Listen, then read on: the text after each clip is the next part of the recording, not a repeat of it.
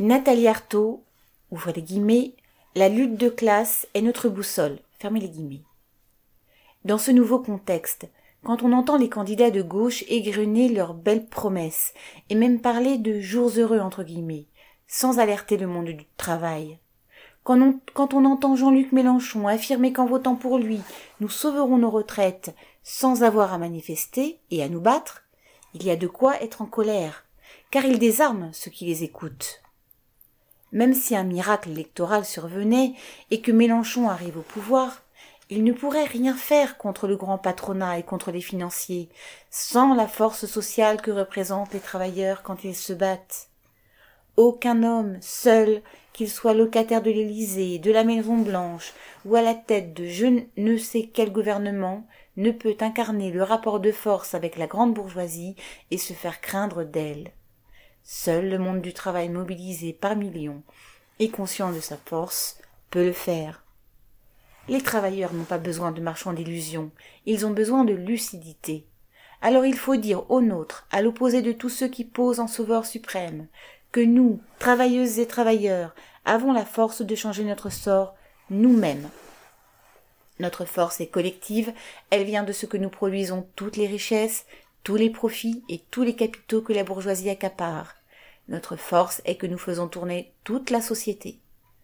S'il y avait demain un nouveau variant du Covid, un variant sélectif ne s'attaquant qu'aux grands actionnaires, parasites, et les forçant à se confiner, la société continuerait de tourner sans eux, sans leurs spéculations et leurs coups tordus, et elle tournerait mieux.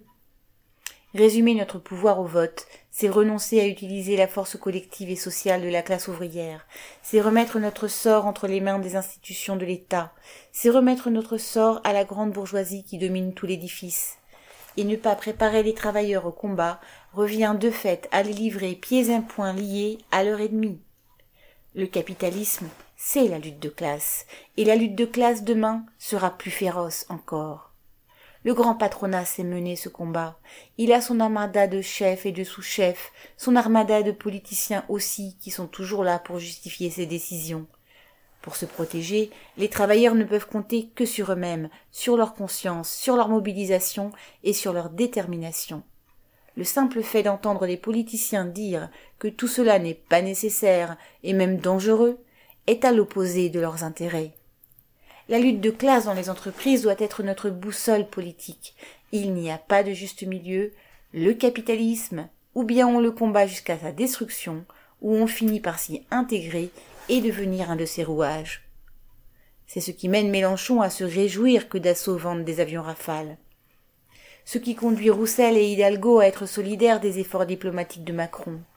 Et c'est ce qui convertit Jadot l'écologiste au vert kaki de l'uniforme militaire et au réarmement. Alors, la question n'est pas quel président sortira du chapeau. La question est de savoir si les travailleurs réussiront ou non à s'organiser pour défendre leur droit à l'existence. La perspective que je défends est celle de l'organisation des travailleurs. Ma candidature est un appel à la conscience et à la mobilisation.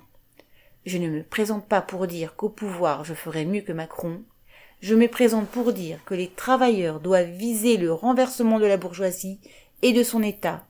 Ils doivent viser l'instauration de leur propre pouvoir pas seulement pour assurer la retraite à 60 ans ou un meilleur salaire, mais pour changer toute la société. Notre programme, un programme de lutte.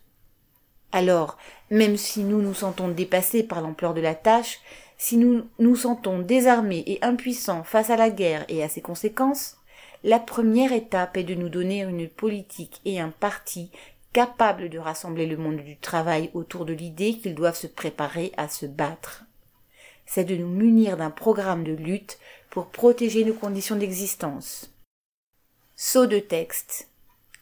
2000 euros de salaire net, c'est un minimum pour ne pas avoir à compter chaque euro et pour ne pas vivre dans l'angoisse que sa voiture ne tombe en rade ou que l'on ait un pépin de santé. Saut de texte. Face au retour de l'inflation, il faut remettre en avant une revendication forte du mouvement ouvrier, l'échelle mobile des salaires il faut indexer les salaires, les pensions et les allocations sur les prix, mois après mois, semaine après semaine si nécessaire. Mais il ne faut pas accepter que les étiquettes valent sans que notre seul moyen de vivre augmente dans les mêmes proportions. Tous les chefs d'entreprise ont ce pouvoir de répercuter l'augmentation de leurs charges sur leurs prix, de sorte que leurs bénéfices ne soient pas amputés. Les salariés n'ont pas ce pouvoir-là. Le seul moyen de protéger un peu son pouvoir d'achat, c'est donc l'indexation automatique des salaires sur les prix, parce que dans tous les cas, ce n'est pas aux travailleurs de faire les frais de leur économie délirante. Depuis qu'il est à l'Élysée, Macron n'a cessé de faire passer les chômeurs pour des fainéants. Il a réduit leurs allocations parce qu'il suffirait de traverser la rue pour trouver du travail. Et il veut maintenant obliger les allocataires du RSA à travailler 15 ou 20 heures par semaine. Tout est fait pour laisser entendre que les chômeurs refusent de travailler. C'est aussi le but des campagnes du patronat, prétendant qu'il n'arrive pas à recruter, malgré ses propositions d'emploi. Alors oui, le monde du travail a une politique à défendre en matière de chômage. C'est de répartir le travail entre tous, c'est d'arracher la baisse du temps de travail de façon à ce qu'il n'y ait plus aucun chômeur. Il faut travailler moins et travailler tous.